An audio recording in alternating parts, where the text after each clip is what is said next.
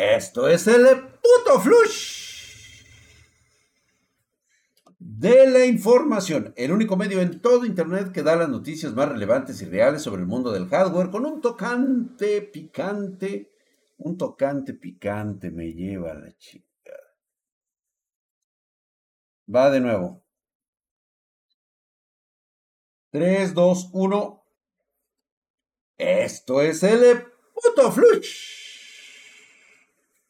de la información, el único medio en todo Internet que da las noticias más relevantes sobre el mundo del hardware con un toque picante e irreverente y por lo tanto censurado. Pero si quieres también puedes escuchar este mismo flush con la misma sin censura. Eh, escúchanos por nuestro podcast, búscanos como Spartan Geek en Spotify, Anchor, iBox, en iTunes somos el podcast sobre hardware más escuchado en habla hispana.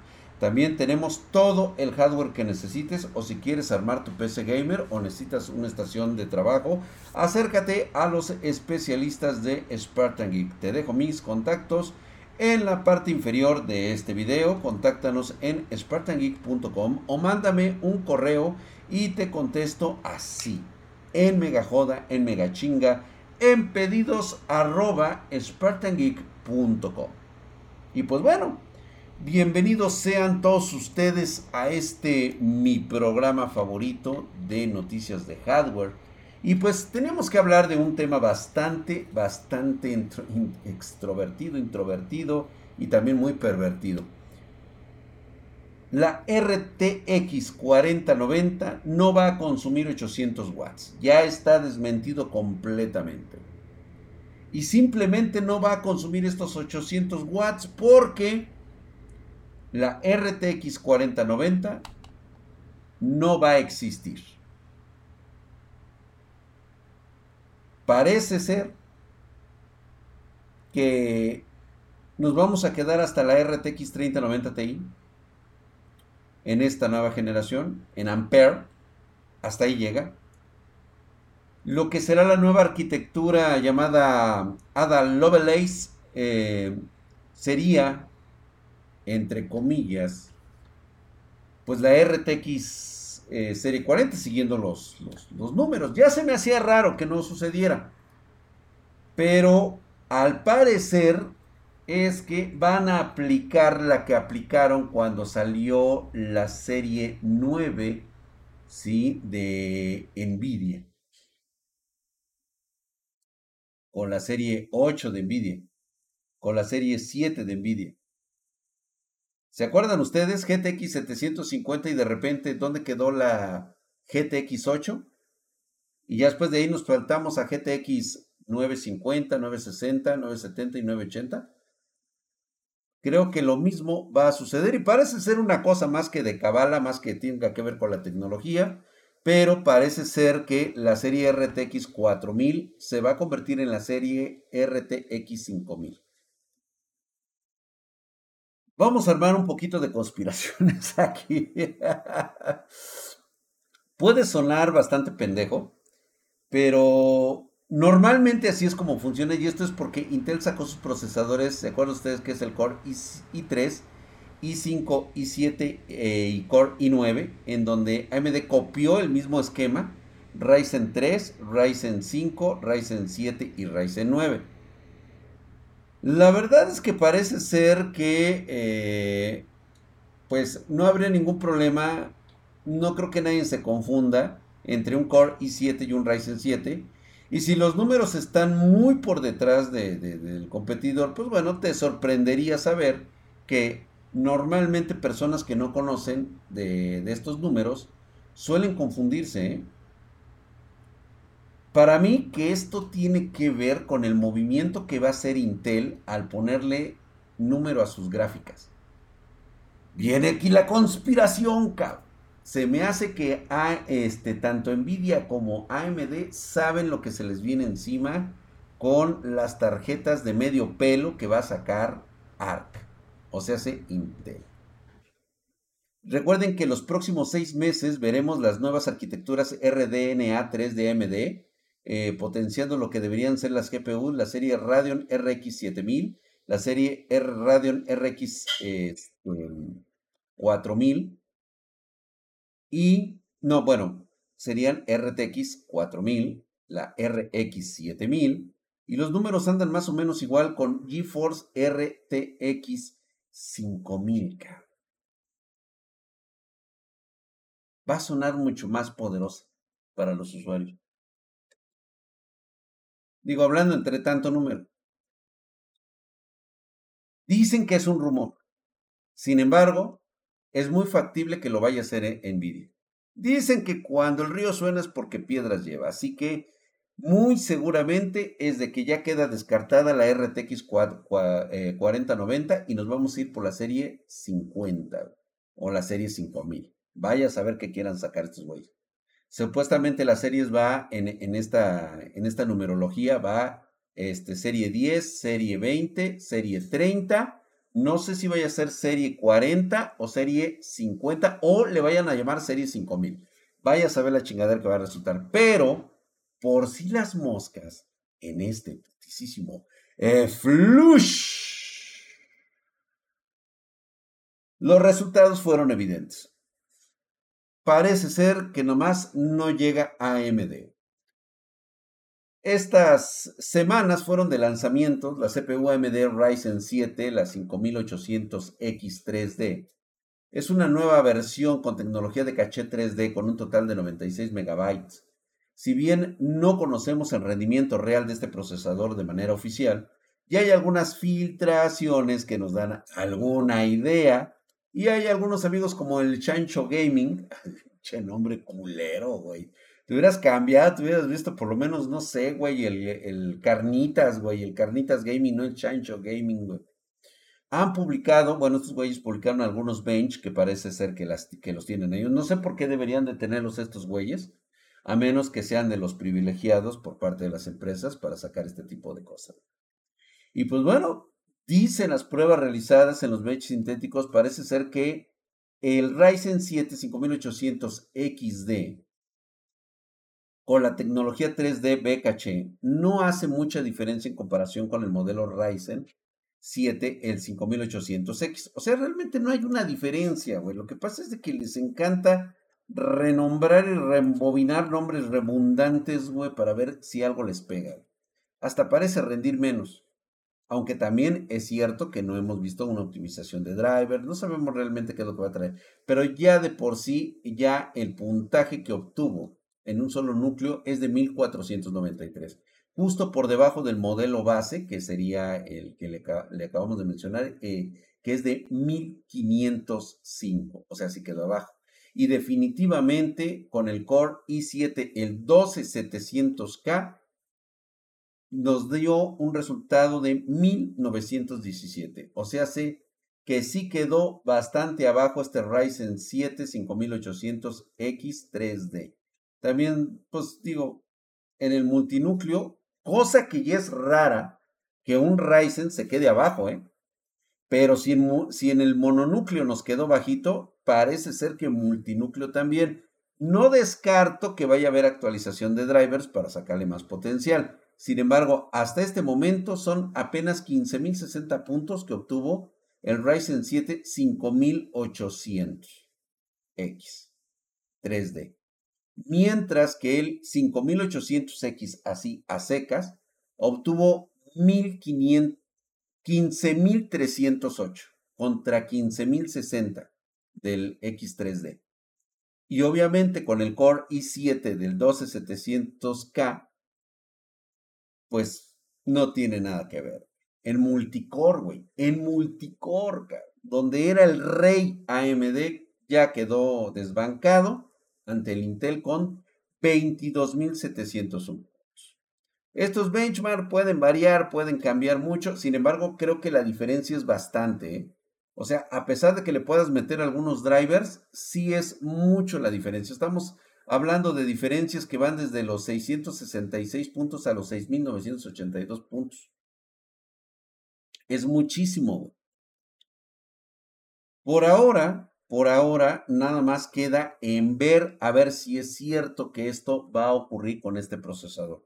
Aún no se sabe realmente si esta será la última versión y con eso pues le van a poner más, más enjundia. Porque hablando de perros verdes en el putisísimo Flush.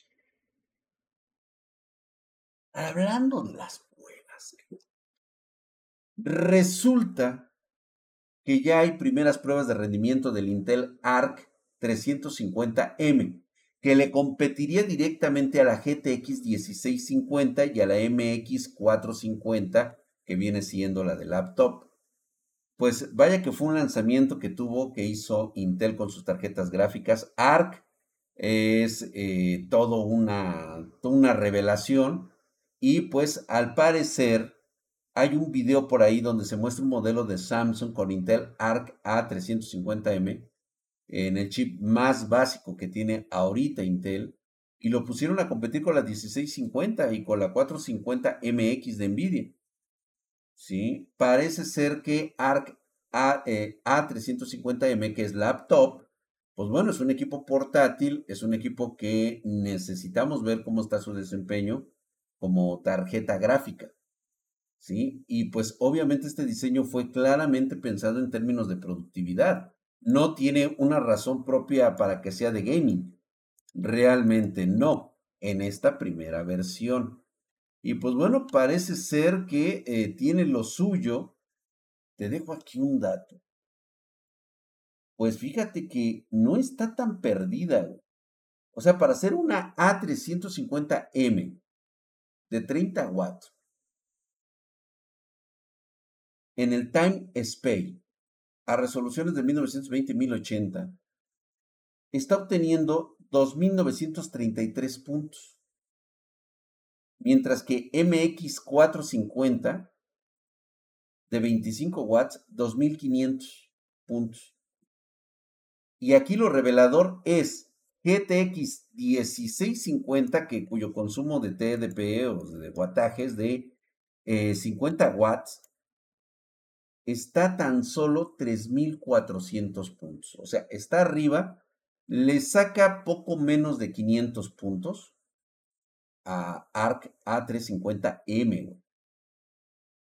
En Free Fire, en Fire Strike, perdón, en Fire Strike, que también es otro este, sintético, pues digo, está eh, ARC A350, está en 7102 puntos, mientras que la 1650 está en 9100. Aquí la cosa es que el procesador MX450 GPU para laptop de este la verdad es de que 5000 puntos, güey. O sea, tan solo de un extremo a otro son 2000 puntos, o sea, queda en la gama media. Cabe, cabe entre MX450 y la 1650. Sí está basado sí está manchado. No sé ustedes cómo lo tomarían, pero yo creo que hay que poner las barbas a remojar, ¿eh? Diego, se me ocurre a mí. Claramente Intel aún puede mejorar todo esto en una optimización de drivers. Va a optimizar todavía más la frecuencia de la GPU y va a ofrecer mejores resultados en diferentes cargas de trabajo. Pero para que todo esto sea una realidad, vamos a tener que esperar al segundo trimestre de este 2022. O sea, sé que más o menos la fecha límite sería por ahí. Podría ser hasta el 31 de junio cuando ya realmente empecemos a ver todos estos equipos funcionando con esta categoría. Me está dando buenos augurios. Híjole, la verdad es de que Intel lo tiene todo, güey. Tiene mucho dinero como para no haber investigado se robó a mucha gente de departamentos de alta tecnología de GPUs, tanto de Nvidia como de este, Radeon, como para que no hicieran algo muy cabrón. Yo digo, y mi sugerencia nuevamente es, señores de Radeon, véndanle lo que resta a Intel y dejen que se parta la madre con Nvidia. En la gama alta, Nvidia puede seguir mandando, pero la gama media es propiedad de Intel. Eso es lo que puede llegar a pasar en un futuro. Vaya a saber qué es lo que puede ocurrir. Pero bueno, vamos a dejar estas chiricuelas. Ya nos hicimos una chaqueta mental en este flush. Y vámonos con la noticia mamona. La noticia ojete. Y mira que todavía ni siquiera está creado el metaverso, güey. Y ya empiezan a salir estas cuestiones conspirativas. Yo no sé de dónde lo están sacando. Obviamente cuando a mí me hablan de un experto de salud mental, lo primero que a mí se me ocurre es, güey, neta, güey, tenemos que estar hablando con los charlatanes. La interpretación de todos ustedes. Digo que no me meto con los neurólogos, la neta, esos güeyes sí le echan huevos, le ponen ciencia. Pero ya hay algunos expertos que han estado estudiando cómo los planes del señor Zuckerberg para el metaverso podrían afectar a las personas. Todavía ni pasa el primer caso, pero estos güey ya están ahí, güey. Ya dicen, no, va a valer verga, güey. No, no, no, güey, no, no mames, güey, no, ya. Pinche cerebro se les va a coser, güey. Ellos dicen que aunque el metaverso parece como una idea completamente nueva, lo cierto es que hay quienes consideran que ya existe, concretamente en la industria de los videojuegos. Por supuesto que sí. Por eso los expertos han estudiado el impacto que pueden tener los planes de Zuckerberg con el metaverso sobre todo en la salud mental de los individuos considerados algunos que ya están metidos de lleno en el mundo online. Es que, güey, toma en cuenta que también, o sea, va a haber personas de todo tipo, de toda creencia, de toda ideología, de todo pensamiento y también de toda clase de enfermedades. Pero va a ser un porcentaje muy bajo. Si bien hay expertos que creen que este metaverso se va a integrar a la vida de los individuos de forma natural, otros güeyes afirman que el concepto es muy revolucionario, entre ellos me incluyo yo, y también desconocido, totalmente me incluyo en ello, por lo que podría plantear muchos, muchos desafíos a futuro. Por ahora, según eh, un artículo publicado ahí en Psychology, en Psychology Today, pues este, existen evidencias científicas que relacionan el uso excesivo de la tecnología con diversos problemas de salud mental. Me pregunto como cuáles, güey. Dice que la depresión y la paranoia, güey. ¿Quién anda ahí? Ay, güey, unas putas botellas, güey. Ay, llegaron las botellas, güey. Ay, güey, no, no, no, no quiero tomar, güey, no quiero tomar. Digo, eso no creo que ocurra en el mundo real, güey. ¿sí? Además, Dicen que pasar mucho tiempo con, conectado a lo digital puede resultar en una preferencia por ese mundo sobre la realidad. Güey, si la pinche vida te trata de una mierda, cabrón, y encuentras una satisfacción dentro de un multiverso, yo se los dije, se los dije que esto podría pasar, ¿sí? Lo hemos estado platicando en nuestros días, este, nuestros streamings de la, de la noche, en mi canal personal de Spartan, de, Spartan Oficial. Ahí platicamos, o en TikTok, en las noches, o en Twitch, donde quieras conectarte, güey. Ahí estamos. Y ahí platicamos justamente de estas cosas. Pues claro que es evidente que va a haber un cambio completo y total. Que el uso de las tecnologías de forma excesiva va a generar problemas de salud mental. Eso sí no lo sabemos. No sabemos qué clase de personas o con qué fortaleza mental se van a conectar. Eh, lo han dicho eh, los directores de investigación de TechTees, una organización sin fines de lucro, según ellos, que se enfoca mucho a la salud mental de la comunidad de videojuegos. O sea, hace como quien dice, estos güeyes son los inquisidores de nosotros los gamers. O sea, ya de, de entrada ya tienen pedos. ¿Sí? Pero bueno, estos güeyes dicen que esta preferencia puede afectar negativamente nuestra capacidad de involucrarnos en una vida no virtual. Ya está sucediendo, güey. Los jóvenes ya, o sea, los verdaderos eh, que van a tomar el liderazgo del mundo, no están allá afuera yendo al cine, echando desmadre. No, ellos están en su mundo ahorita, concretando proyectos, realizando trabajos, creando un mundo completamente diferente. No están en las discos, no están en los antros, no están platicando con la amiga. Esos güeyes no. Los que están a aquel lado, y perdón que se los diga, chavos, pero si tú eres de los que están en fiestas, de los que se van al cine, los que eh, tienen, este, todavía están ahí platicando, están en la guaguara y están echando el desmadre, güey, tú eres carne de cañón, papá, tú eres el borrego, pues. Ya, güey, o sea, vas a ser uno más del montón. ¿sí? Los verdaderos cabrones que están proyectando y los que se van a volver multimillonarios con las nuevas ideas sacadas en el metaverso, güey, son estos chavos, güey. Por eso es lo que está diciendo en este momento Jeremy Belson, que es fundador del eh, Virtual Human Interaction eh, Lab de la Universidad de Stanford. Ay, qué pinche mamón, me la acabo de aventar, güey.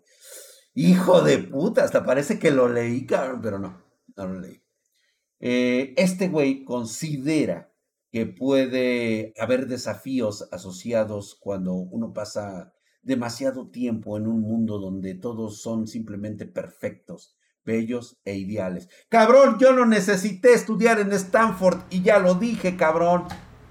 ¿Qué pedo, güey? Yo estudié pinche escuela de gobierno, güey, y, ve, yo llegué a la misma conclusión que tú, güey, sin estar en Stanford. A ver, exijo, no mames. Quiero mi diploma de Stanford. Quiero un diploma de Stanford. Pues pinches mamadas, güey. Y no es el único.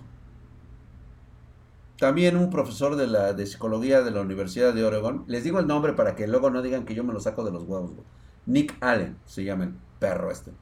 Argumenta que el tema no debe ser el tiempo que se pasa en el metaverso, sino que ese tiempo, sea el que sea, impacta positiva o negativamente en la salud de los individuos. Eso también ya lo habíamos dicho, güey. ¿Sí? Vamos a poner un ejemplo ya lo hemos puesto aquí, una persona joven que podría ser LGBT y que encuentra un lugar online donde puede sentir el apoyo social. Dicen los expertos que predicen toda esta mierda, entre ellos me incluyo yo, que eso sería el beneficio para su salud mental, güey. Yo se los dije. Y no, bueno, ya, ahora ya soy experto, güeyes. Ahora ya soy experto. Ya soy experto porque yo lo dije primero. Y ahí están los videos. No necesito este, reafirmarlo. Ahí están los videos con fecha de hace casi un año que yo empecé a hablar de estas cosas. Y por otro lado, si el uso de las tecnologías del metaverso reemplazan los comportamientos eh, que pues mm, eh, online que no son saludables y que no apoyan la salud mental como el ejercicio adecuado, las relaciones de la vida real, el sueño saludable, el tiempo que se pasa en entornos naturales, entonces puede ser perjudicial. También lo hablamos. Y es algo que va a ocurrir, señores. Tengan o no tengan una salud mental, va a pasar. Y ya hay grupos de investigación, como por ejemplo ciberpsicología de la Universidad de Nottingham Trent, señalan que la terapia con realidad virtual pueden ser herramientas fantásticas para ayudar a las personas afectadas por, por una variedad de fobias por supuesto que sí ayuda, pero igual manera el futuro, el futuro está bastante cabrón y los especialistas tendrán la oportunidad de estudiar esto en impacto en la vida real. Lo lamento mucho, Esto se maneja así. Si no tiene changos de prueba, no funciona. Así que, señores, vamos a ser los conejillos de indias de esta nueva generación que estará involucrada en el metaverso. Yo sí me apunto a estar en el metaverso. Sé quién soy, sé cómo he vivido y también quiero saber qué se sentirá estar en el metaverso. Yo voy para allá. ¿Alguien viene conmigo? Adelante. Vaya que será una tremenda fuerza para el bien, en el sentido de que va a mantener a las personas conectadas si se explora de manera éticamente. Y también habrá lugares donde se va a perjudicar. Pero si lo hacemos bien, como hasta ahora, Seguramente la salud mental de las personas se verá tanto beneficiada como afectada. Señores, eso se los dejo a ustedes. A final de cuentas, ustedes van a decidir si entran o no. Vámonos pues a la chingada después de haber escuchado esto. Sí, ya, córtale, Mike. Ya. Es más, vámonos, güey.